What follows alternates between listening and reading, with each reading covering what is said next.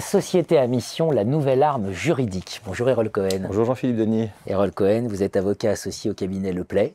Vous êtes euh, également associé à Mine Paritech.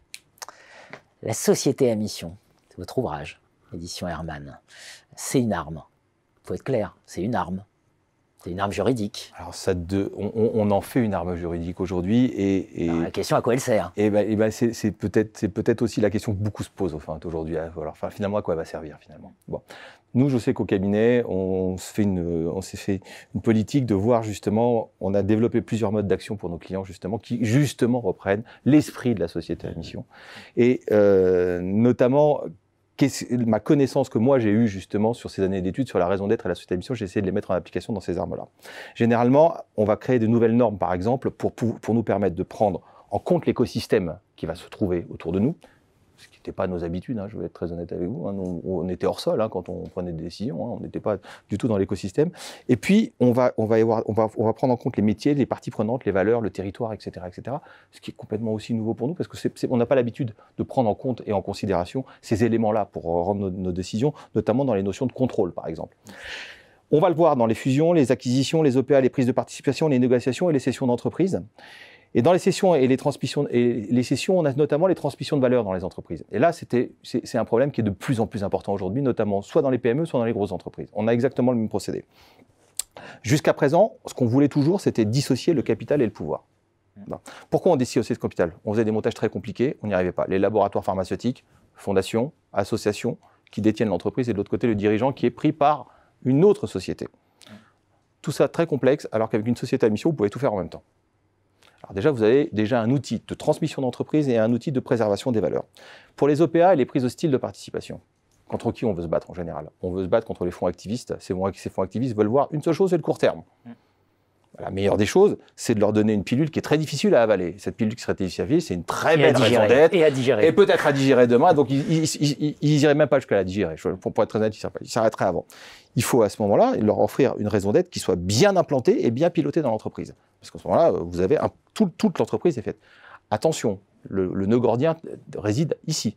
C'est-à-dire que si le vrai problème, c'est la qualité de cette raison d'être et de société à mission. Si vous la faites en trois lignes et vous la mettez au, vous la faites au troisième, au huitième étage de votre building entre trois personnes, si vous voulez, elle fera peur à, elle fera peur à personne. Si elle fait peur à personne, vous n'aurez pas cette protection. Bien sûr. Le retournement, le retournement et les difficultés d'entreprise, c'est la, la, faculté pour les entreprises en difficulté de revenir sur un très bon départ. Mmh. Les négociations, bah, pour nous, c'est de voir effectivement ces engagements, c'est-à-dire de pouvoir contractualiser ces engagements et à ce moment-là, de créer une vue commune avec les gens. Bon. Maintenant, sur le droit, il y a un deuxième problème qui va se poser, mais alors ouvert. Hmm. Les juges. C'est le juge. Les juges. Comment vont se comporter On va peut-être rappeler quand même que la société à mission, ça vient aussi de l'ensemble de ces travaux menés au Bernardin.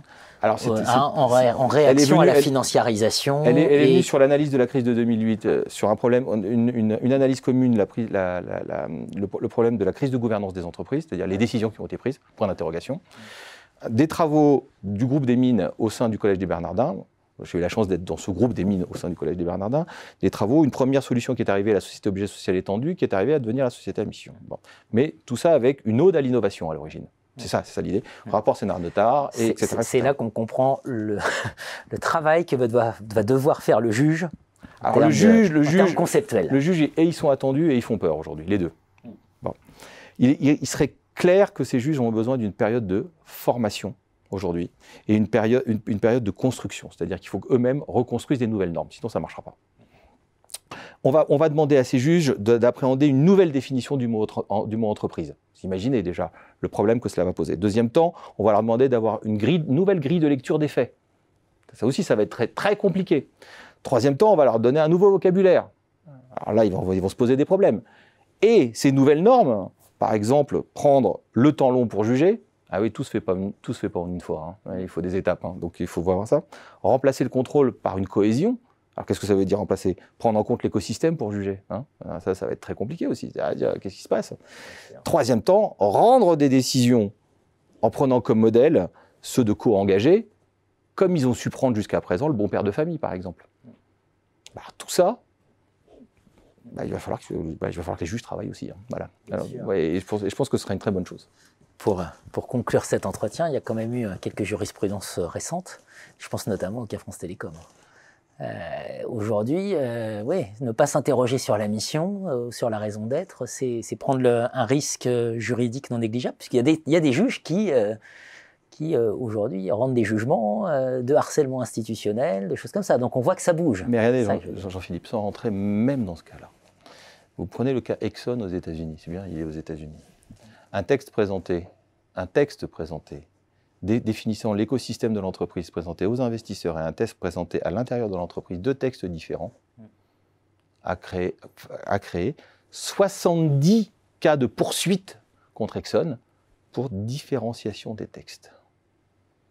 Différenciation des textes. Trois lignes différées, mais trois lignes qui changeaient tout.